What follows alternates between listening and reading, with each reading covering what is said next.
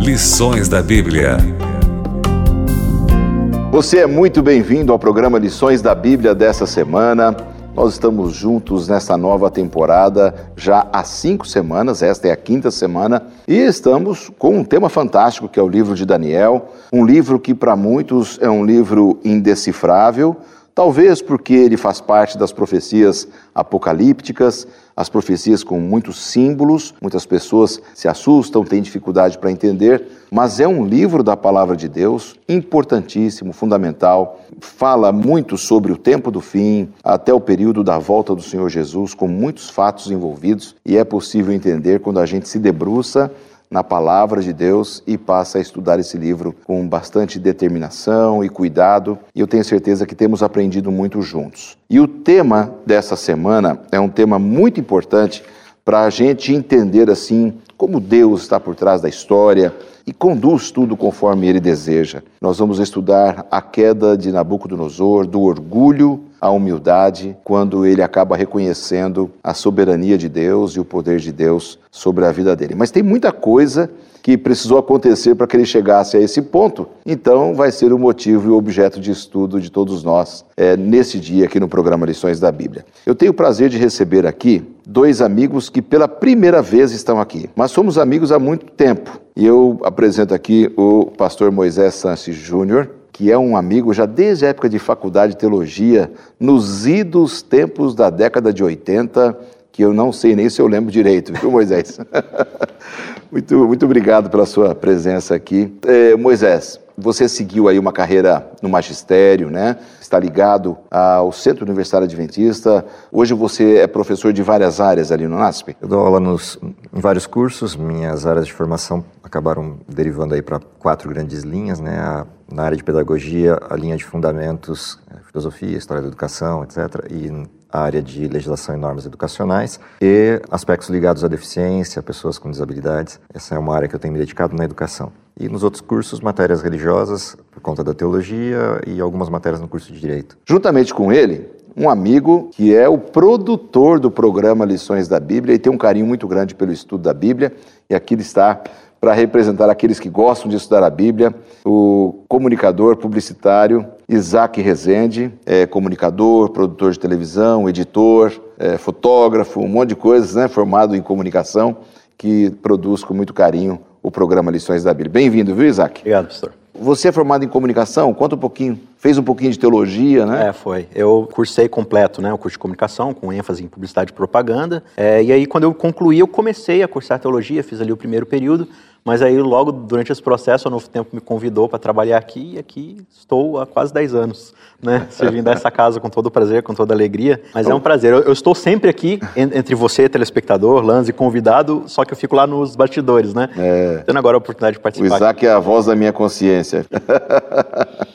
Muito bom. Uma alegria receber vocês dois aqui para a gente poder estudar a palavra. Nós vamos começar então com uma oração. Vou pedir ao pastor Moisés que ore para nós, por favor. Oremos. Querido Pai, está nos céus, te agradecemos pela oportunidade que temos de aprender mais da Tua palavra, de aprender mais da Bíblia. Que as lições que estudarmos durante esses momentos possam, de alguma maneira, nos ajudar a modificar aspectos do nosso comportamento, mas principalmente melhorar a nossa comunhão contigo e nos preparar para encontrá-lo e para viver contigo eternamente. É o que lhe pedimos por Jesus. Amém. Amém. Muito bem.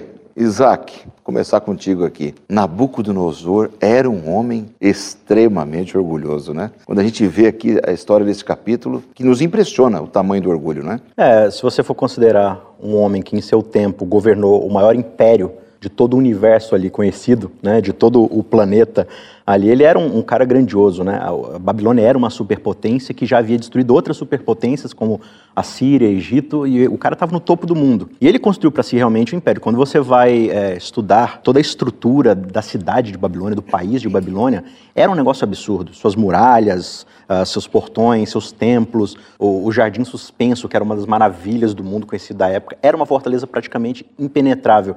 Então, alguém que está sentado no topo de tudo isso, né? A gente tem tentação, assim, de compra um Fusca já fica todo orgulhoso, né?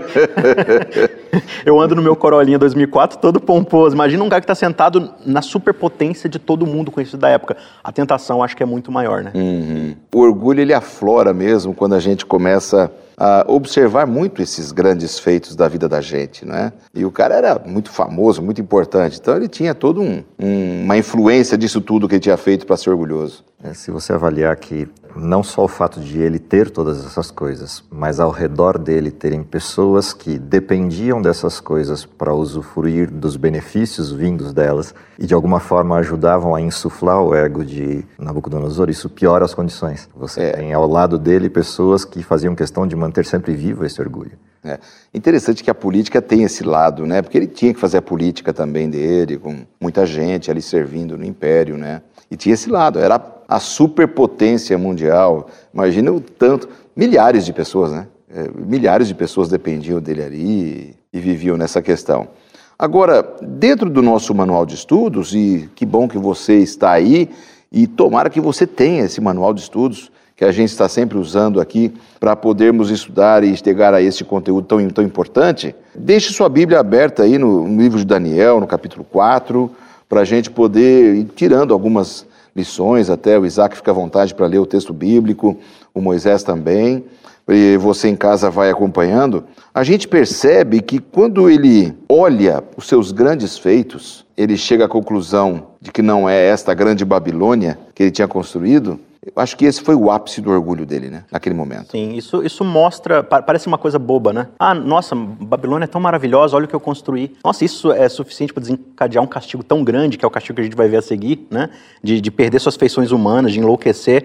Mas isso, na verdade, só é a parte visível de algo que já vinha crescendo, como a gente colocou no começo, né? E quando a gente observa uh, na Bíblia, eu, eu tenho feito ao longo de alguns anos atrás, é um estudo mais histórico, é, narrativo da Bíblia, e você percebe que esse tema do mundanismo na Bíblia, quando você fala de mundo, mundanismo, ser um mundano, geralmente a gente na igreja a gente associa isso a um, a um vestuário, né, a um estilo de música, uma alimentação. É, e não que isso sejam, às vezes, sintomas de um mundanismo, mas a Bíblia, sistematicamente, quando ela fala de mundanismo, ela associa ao orgulho, ao orgulho, ao egoísmo, à ganância. Né? Então você vê isso assim, na queda de Satanás, ao falar assim: olha, eu, no meu coração eu vou subir as mais altas nuvens. Né? Eva e Adão, que tem ali diante deles, assim, eu posso ser como Deus. Você chega na Torre de Babel e lá você tem os homens assim: vamos fazer tijolos para construir uma torre para chegar aos céus, para que o nosso nome, parece que é o mesmo a mesma expressão, para que o nosso nome seja lembrado para sempre, né? Ou seja, a raiz do pecado é a mesma ali, né? É, Agostinho ele vai colocar o seguinte: é, o orgulho é a mãe que está grávida de todos os outros pecados. É a partir do orgulho que eu me acho superior a Deus e eu quero ser autônomo das suas leis. É por isso que eu faço todos os outros pecados. Eu acho que eu sou melhor do que Deus para saber o que é melhor para mim. Uhum. Né? E aí eu faço o que eu faço da forma como eu faço. Nesse contexto, Moisés, Deus deu um sonho para ele. Mas dessa vez ele não esqueceu do sonho, né? Que sonho foi esse que Deus deu nesse momento, nesse capítulo aqui? Então, a, a, parte curiosa do sonho, né, é, na primeira instância dele, é a demonstração de soberania mesmo, né? Ele vê uma enorme árvore, um, uma estrutura que toca aos céus pela sua pomposidade, pelo seu, pela sua soberania, mas de repente aparece uma ordem inusitada que chama a atenção e é aquilo que tira é, Nabucodonosor da sua zona de conforto, que é corta essa árvore, no toco, como diríamos no sítio, deixa só as raízes ali e ela será regada pelo orvalho. Quando ele observa essa essa estrutura, esse contraste, alguma coisa mexe dentro dele com as suas estruturas. Porque a árvore tinha um, um significado relacionado a reinos também, né? Sim, tanto na, nas culturas quanto na própria estrutura bíblica a gente uhum. vê essa alusão da árvore simbolizando reis ou impérios ou reinados. É, e ele devia saber disso. Conexão, ela parece auto-evidente para ele. De alguma forma ele entende, tem alguma coisa acontecendo importante. Se a gente lembrar que ele vem de uma história anterior de duas grandes uh, situações, né? uma estátua que ele constrói e uma estátua que ele vê num sonho que é lembrado por Daniel. Essas estruturas, de alguma forma, se conectam quando ele tem esse sonho. E aí alguma coisa mexe com ele a ponto de ele falar: não, preciso saber o que significa. Ele deve ter levado um susto muito grande, porque ele já entendeu o lance da árvore, deve ter se lembrado do sonho da, da estátua metálica, né, lembrou-se talvez da interpretação, mandou chamar Daniel. Por que será que ele mandou chamar Daniel? Aqui nesse caso? É. Mas ele não manda chamar Daniel, ele manda chamar os sábios. Ah, sim, primeiro foram, foram os sábios, perfeito. E é isso é o que mais me deixa impressionado na leitura do texto, porque ele conhecia Daniel. Daniel era um dos caras mais influentes do reino dele. Ele colocou o cara no Mas topo. ele vai para os magos primeiro, tá correto? Isso me leva a pensar, assim, eu estou estipulando agora na minha cabeça, né, é, especulando, que ele meio que já sabia um pouco do que estava acontecendo ali. Ele já tinha noção do que é o problema. Porque, primeiro sonho, estátua, pedra vem e derruba tudo. Segundo sonho, ele- segunda situação, ele vai lá, constrói a estátua, ele é afrontado pelo, por um deus estrangeiro, por escravos que vão na fornalha lá e sobrevive. Ele fala assim, olha, ele está voltando para me falar. E se eu chamar Daniel, ele vai confirmar o que eu já sei. Vamos nos magos mesmo. Deixa eu chamar os magos, vai que eles têm uma resposta diferente, né? Então eu vejo essa postura muitas vezes em nós, como cristãos ou como seres humanos, a gente fica indo até a Bíblia para tentar confirmar nossa própria vontade, né? A gente procura conselheiros espirituais, pastores. Não, deixa eu procurar um outro pastor que talvez ele tenha uma outra resposta para mim, né? Porque se eu for naquele, eu sei que ele vai falar algo que eu preciso mudar e eu não quero mudar isso aqui ainda, né? Então primeiro ele não vai em Daniel. E tanto é que depois ele chama Daniel e fala assim: Daniel, você que é um cara sábio, que tem o espírito dos deuses, você que é capaz de interpretar. Cara, se você sabia tudo isso, por que você não chamou ele primeiro? Então você percebe que talvez Nabucodonosor ele já estava aflito porque ele tinha essa noção e a gente vai perceber o quanto isso vai mudar a vida dele. Agora, Daniel confirma para ele o- realmente o sentimento que ele já tinha, né? É, quando Daniel fala, olha, interpretação é essa aqui. A casa dele caiu naquele momento. Ele não, ele não tinha mais o, mais o que dizer, né, Moisés? Então, é interessante porque Daniel recupera é, erros, né? Ele traz uma sequência de recuperação de erros. Quais são os deslizes dele? Em que sentido ele, ah, de alguma forma, comete equívocos? Até o ponto de, inclusive, deixar para ele um protocolo. Isso não tem retorno, mas tem uma saída. Isso não tem como escapar, mas tem um jeito de você amenizar a situação. Esse companheirismo de Daniel com Nabucodonosor também é algo que aparece embutido no texto. Ele entende o que está acontecendo com o rei, apesar de saber do que se trata todo o protocolo da visão. Entende a tal ponto de tratá-lo bem, tratá-lo com carinho na forma de apresentar aquilo que é o resultado. Ou seja, ele não esconde o resultado, ele não esconde o que vai acontecer. Isso me faz lembrar a primeira vez que Daniel falou com ele, quando da interpretação do sonho, e ele é cuidadoso em dizer: Tu, ó rei, é rei de reis, exalta Nabucodonosor, e rapidamente depois, na sequência, diz para ele: Olha, só que teu reino não vai durar para sempre, virá um reino depois do teu e que será seguido por um terceiro. Só que esse segundo não vai ser tão bom quanto o seu. Ou seja, existe uma cumplicidade é, bastante ética entre Daniel e o rei, apesar de ele É, ser ele foi cuidadoso. íntegro mas, nisso. Mas ele disse, né? Ele foi bem cuidadoso mesmo. Agora, ele faz uma pergunta assim, Nabucodonosor, desculpa te cortar, Isaac, mas assim, Nabucodonosor, ele tenta justificar, né? Hum. Pô, mas olha, olha a Babilônia que eu construí. Gente, não é linda? Por que, que eu tenho que pagar agora, né? Ah, Fazer uma coisa tão boa, tão bonita? É, ju- justamente assim, né? é, O sonho já mostrou o quanto meu reino é poderoso, o tanto de, de animais, de seres que vêm se alimentar da minha árvore, pegar minha sombra. Olha essa grande Babilônia, que ela é tão boa para todas as pessoas, né? Que todo mundo se beneficia dela. É, é a típica visão do político que senta no seu berço de ouro, né? E aí Daniel chega e fala assim da parte de Deus: É, mas você está negligenciando o órfão, a viúva, o, o cara que está marginalizado, você está. Então, será que o teu reino, que é tão grandioso, esqueceu dos que são tão pequeninos? Essa é a grande acusação que Deus tem contra, Ba- contra a Ele Babilônia. usou mão de obra escrava, né? Ele usou mão de obra escrava para aquilo. Não tinha, não tinha como construir se não fosse dessa forma, né? E aí foi a condenação de Deus. Ele chegou ao domínio pisando naqueles mais necessitados, né?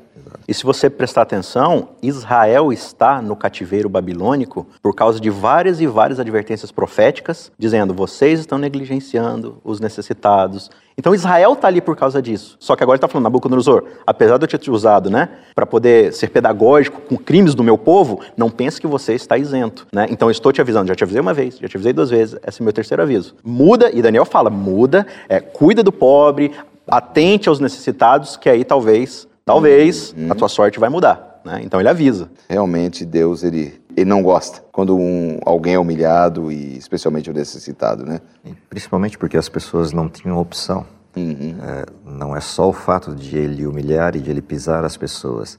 As pessoas não tinham nenhuma alternativa de sair disso, o que leva a uma condição bastante complexa de vida. É, você acaba perdendo, em algum sentido, a sua identidade. Quando alguém te leva a essa condição, é, você perde a dignidade de ser, perde quem você é. E não há nada que fira mais Deus do que atacar aquilo que é mais precioso na criação de Deus, o livre-arbítrio, a possibilidade de ser, a possibilidade de escolher. E é isso que, de alguma forma, Nabucodonosor roubava dessas pessoas. Com certeza.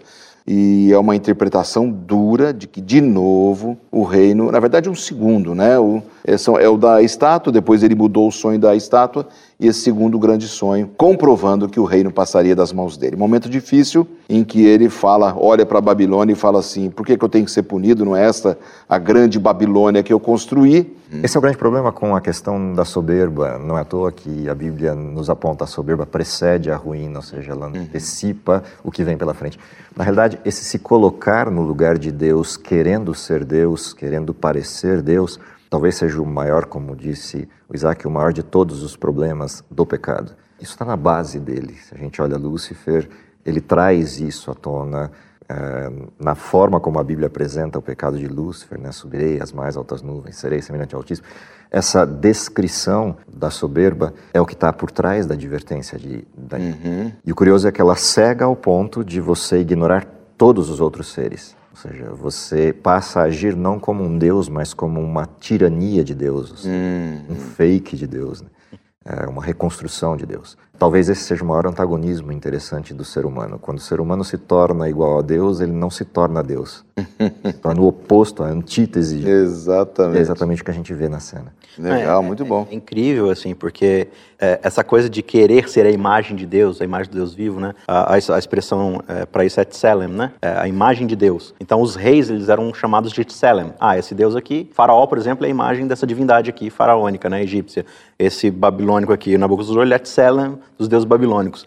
E, e, quando Deus ele cria o ser humano, ele fala assim: façamos para nós o ser humano como Tselem, do Deus vivo. Então, o ser humano ele já carrega em si a imagem do Deus vivo. A criação ela é feita de uma hierarquia. E Deus fala assim: você, ser humano, está acima da, do resto da natureza. Porque você é meu representante na terra, você é minha Tselem, você é minha imagem. E o ser humano, ele olha para isso e fala assim: ser uma Tselem, ser uma imagem não é o suficiente. Eu quero ser a própria coisa, eu quero ser o próprio Deus. Uhum. E a ironia da coisa, como o pastor falou, lugar. a ironia da coisa é que quando ele quer ser mais do que ser ser humano, ele se torna menos do que ser humano. Uhum. O ser humano, quando ele quer estar aqui no lugar de Deus, ele vem para cá, no lugar do animal. Essa é a grande mensagem que eu acho que acontece ali no capítulo 4, né? Então, essa arrogância de falar assim, eu sou maior do que Deus, olha o que eu construí, né? E a gente pode às vezes achar assim, não, mas isso a gente está falando de alguém que está sentado no topo do maior império global. Né? Eu aqui no meu trabalho de funcionário comum, eu que sou, sei lá, um diácono da igreja, ou eu, eu varro aqui uma, uma, empresa, ou minha casa aqui, eu não, eu não tenho essa tentação. Mas o orgulho ele é tão incrível que ele se manifesta proporcionalmente ao cabo que a gente está. Quando a gente quer ser mais do que aquilo que a gente foi proposto a ser. Né? Então todos nós, na esfera que a gente estiver, nós temos diante de nós a, a tendência de sermos orgulhosos. E quando a gente é orgulhoso, a gente tende a se colocar no lugar do outro. Né? Uhum. E aí vai um, uma preocupação, né? Você que está acompanhando o programa, você que serve lá na sua igreja, não importa ali a placa da sua igreja, se você é um adventista, um católico, um evangélico, um protestante, um espírita, mas está acompanhando aqui o nosso programa, o orgulho é isso que eles falaram, quer dizer, na nossa esfera, às vezes uma função simples lá na igreja, Satanás trabalha de tal maneira que eu já começo a fazer um, um, um esquema para me promover, para virar orgulho, para virar arrogância. Não importa a esfera. Aliás, eu, eu creio que quanto maior a esfera que você atinge, maior é a queda também, né? É, o tombo é grande, né, Moisés? Se você lembrar, é, tem é, essas frases que viram lendas urbanas, né? Uhum. Por exemplo, uma das, dessas frases de lenda urbana é uma clássica de Abraham Lincoln, né? Se você quer conhecer o caráter de alguém, dele algum poder. É, essa manifestação do orgulho e percebe que não importa uh, o nível que você esteja, seja social, seja de riqueza, uh, você dá um pouco de poder a alguém e esse poder vai se manifestar ou em bondade para com as pessoas e resiliência para com elas e você vai ter talvez a partir disso ou um estadista ou um grande mestre ou alguém que uhum. merece ser seguido ou você vai ter o oposto disso. Não importa onde você esteja, eu posso me orgulhar da minha humildade. Eu posso me orgulhar da minha pobreza. Eu posso me orgulhar de ser o sujeito que faz o melhor prato para uma determinada pessoa. Então, o orgulho ele não tem tamanho no sentido daquilo que você julga externamente, porque ele é de dentro para fora. Uhum. Ou seja, Vai... você constrói a imagem Exato. artificial daquilo que você quer ser orgulhado. Exato. Interessante, mas é interessante. E aí, enquanto eu estava falando, eu estava lembrando de novo de Nabucodonosor, do momento em que ele prefere ouvir primeiro os magos e não a Daniel. Era, era um pouco para massagear o ego dele, né? Falou, ah, não vou chamar Daniel, não, ele vai bater aqui.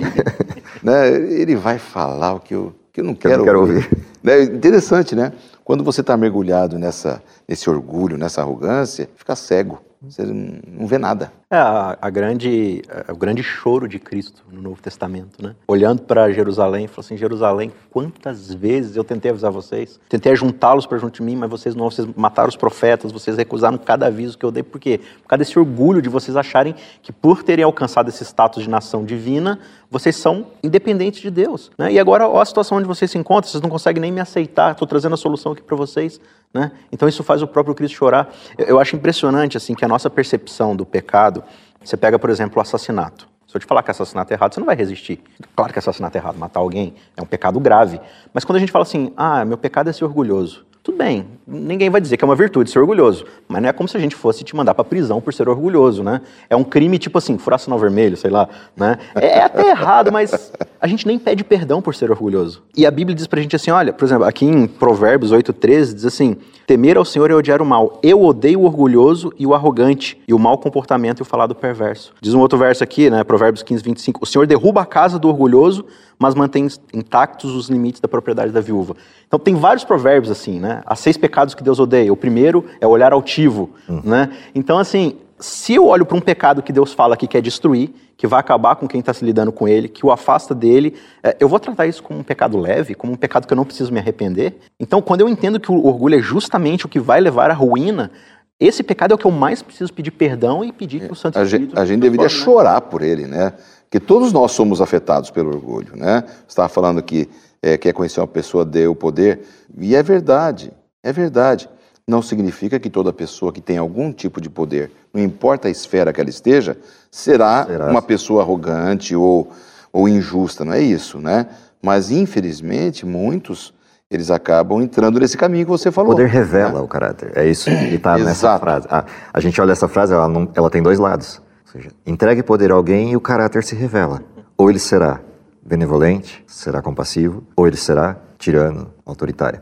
O poder ele tem essa capacidade, né, essa alternativa de dividir o ambiente e mostrar claramente o que estava por dentro da pessoa. Uhum. Se ela era íntegra, o poder só tornará mais visível essa integridade. Uhum. Se por sua vez ela não é, o poder vai tornar aquilo que estava escondido aparente. E a mim me parece que a pessoa que entra por esse caminho, ela usa as outras pessoas para no final só ela aparecer.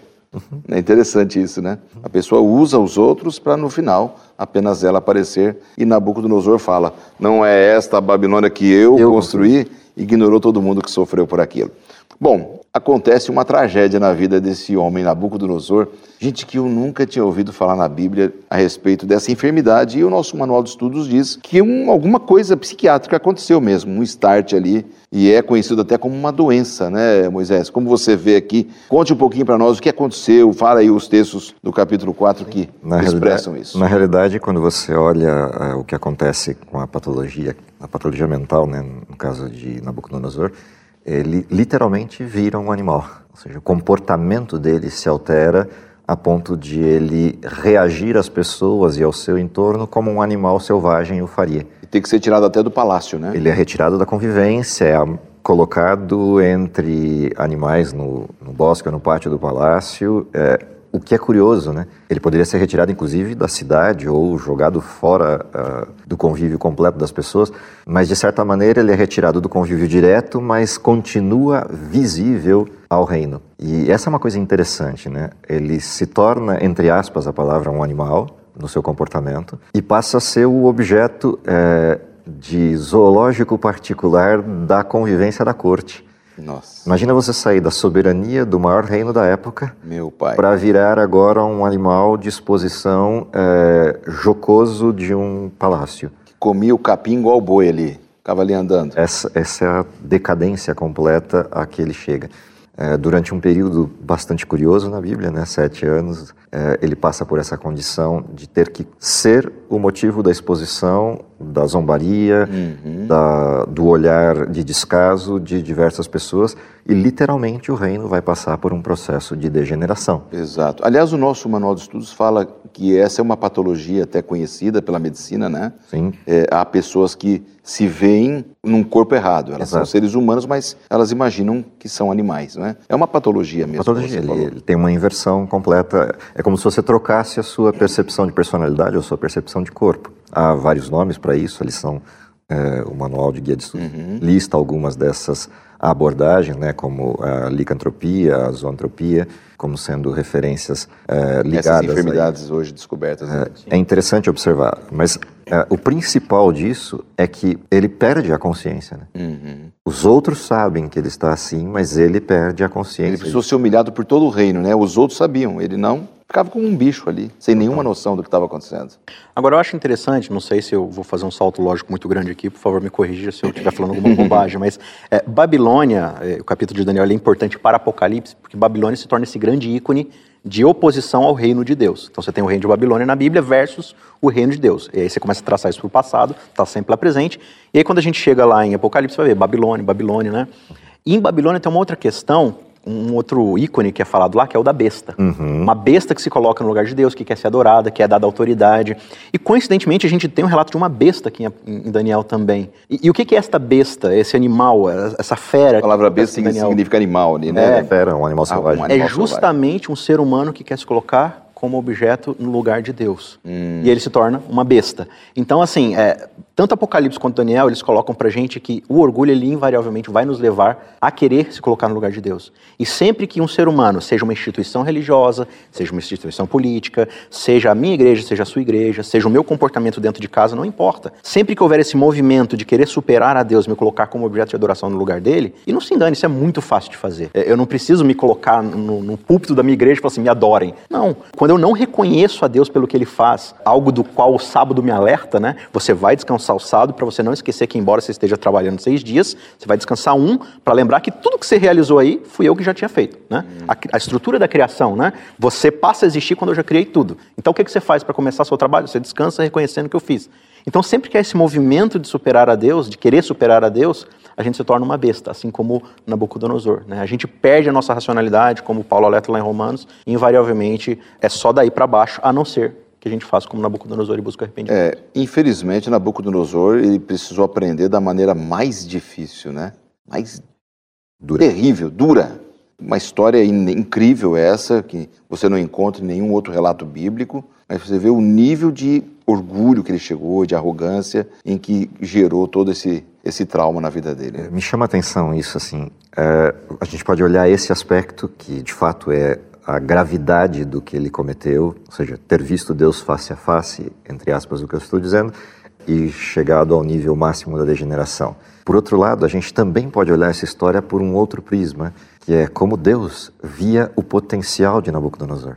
Ou seja, apesar de todo o orgulho, de todas as vezes em que ele insiste em negar Deus, Deus o vê a partir do que ele pode se tornar se encontrar Deus de fato. Hum. E Deus não desiste dele. Ou seja, o que para nós, num olhar primário, é um aparente castigo ou a degeneração plena, para Deus é a última tentativa de lição para uma virada de vida por completo. Ou seja, até onde Deus vai para mostrar o quanto não faz sentido hum. a nossa soberba. Interessante, né? Você falando nisso, a gente vê o momento em que Deus dá o clique de novo na cabeça dele, né? Sim. É quando ele levanta os olhos para o céu.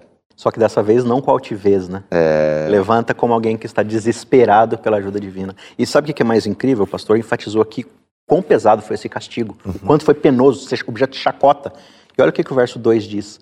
Nabucodonosor descrevendo para todo o seu reino o que foi sofrer esse castigo. Ele diz: Pareceu-me bem fazer conhecidos os sinais e maravilhas que Deus, Altíssimo, tem feito para comigo. Ele chama a situação de se tornar uma besta e objeto de ridículo de um bem, uma maravilha, um sinal que Deus teve para comigo. Aí você lembra do Egito, de Faraó, sofrendo castigo atrás de castigo e seu coração se endurecendo, se endurecendo. É, é bem interessante que você chega na, na, praga lá do granizo, e quando Moisés anuncia o granizo, é, o texto diz assim: E alguns serventes da casa do Faraó que temiam ao Senhor foram lá recolher seus animais. Ou seja, as pragas iam caindo, o faraó ia se endurecendo, mas gente atrás dele ia amolecendo o coração. Então você vê que é uma escolha pessoal. Essa postura houve com o faraó e ele foi até o final obstinado. Já Nabucodonosor não. Ele diz: O que Deus fez comigo não poderia ter sido um presente de graça maior e mais maravilhoso, porque salvou minha vida. É. Deus permitiu a enfermidade para Nabucodonosor, ele não descansou enquanto não conseguiu recuperá-lo, né? Bonito esse, esse aspecto, né? Isso mostra um lado fantástico da misericórdia, da graça, do tamanho do hum, coração de hum. Deus para com a, essa eu vou usar o termo até por um trocadilho, a bestialidade da escolha humana de negar Deus. Gente. É, é, muito interessante observar. E ele, aparentemente, pelo texto bíblico, ele se torna humilde e grato, né? A gente percebe isso. Você quer ver uma, uma, uma característica dessa postura? Uhum. Se você vai lá no capítulo 2, é, ele diz que vai destruir todo mundo que não conseguir interpretar os sonhos, né? Aí Daniel vai lá e, e, consegue interpretar, ele fala assim, quem não adorar o Deus de Daniel, vou destruir. Chega no capítulo 3, ele vê lá o milagre do, do, do alguém como filho do homem salvando aqueles meninos. Não, o Deus de, dos amigos de Daniel é maravilhoso. Quem não adorar ele vai ser destruído, vai ser morto, né? É, é uma postura de um tirano, né? É. Eu, eu, até reconheço que ele é um Deus poderoso, mas quem não adorar ele vai destruir. Isso não é a imagem de Deus ainda. Chega no final do capítulo 4. Agora, pois, eu, Nabucodonosor, louvo, exalto e glorifico o Rei do céu, porque suas palavras são verdadeiras, seus juízos justos, seus caminhos corretos, e humilha quem anda em soberba. Ponto. Não tem mais ameaça de morte, não tem mais nada. Ele começa o capítulo 1 falando assim: Eu achei por bem relatar de próprio punho o que aconteceu comigo. Então, o capítulo 4 foi escrito por ele. Ele relatou essa, ah, essa história, os dados parte mais. Dos dados da história do relato. Interessante, né? E sabe o que é mais incrível, pastor? É, eu acho que Nabucodonosor fez mais pelo evangelismo daquela época do que Israel em todos os seus séculos de história. Ele converteu, acho que muito mais gente com seu testemunho e da grandeza de Deus pregando o evangelho com a própria vida ali naquele momento, escrevendo, falou assim: Deus é maravilhoso, Ele tem graça, Ele, ele nos busca, olha o que Ele fez comigo, se arrependam também. Algo que Israel em todos os seus séculos de existência se negou a fazer. Né? Se você olhar até onde vai a extensão disso, é, não necessariamente de Nabucodonosor, mas o contexto que ele criou junto com Daniel, Daniel vai ultrapassar reinos. Uhum. Daniel vai ultrapassar o tempo da história. Se você chega fazendo uma ponte bem longa da história, você já vai é, 500 anos à frente, quase 600 anos à frente, é, você vai encontrar ainda os reflexos disso quando você vai a uma casa e vê um bebê que há poucos dias estava numa manjedoura, num estábulo, e vem pessoas dessa região visitá-lo porque viram os livros, porque viram os textos, conheciam as histórias. Ou seja, a extensão, a gente vai conhecer talvez no céu a extensão do que foi esse trabalho de Nabucodonosor em preservar não só a integridade do Deus vivo no seu testemunho, mas na exaltação que ele traz, não a Daniel como pessoa, mas a Daniel como íntegro servo de Deus, hum. isso ultrapassa o tempo. Coisa incrível, hein? Coisa linda. Gente, que capítulo, hein? É fantástico capítulo fantástico a gente tem aqui no livro de Daniel. Tenho certeza que você que está em casa também se impressionou com essa história de Nabucodonosor, o que ele precisou passar, o seu final, que é a reconversão. E penso que Deus tem o mesmo desejo hoje, não é, Isaac? Com certeza. Quando ele olha para o, para o pecador, o desejo de redenção, de recuperação. Deus não é tirano, é como disse o Moisés, ele permitiu, ele vem e resgata de novo né, para ver se a pessoa acorda claro. daquela situação.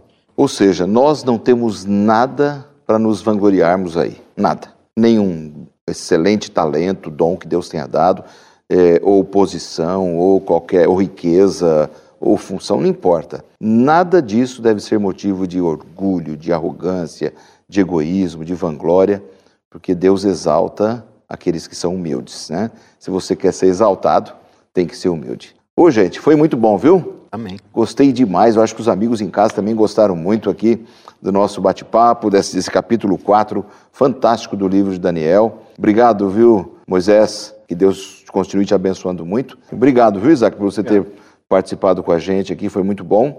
E na semana que vem, nós estaremos aqui com mais um tema importante do livro de Daniel, dentro da temática dessa temporada. Até lá. Um forte abraço. Você ouviu Lições da Bíblia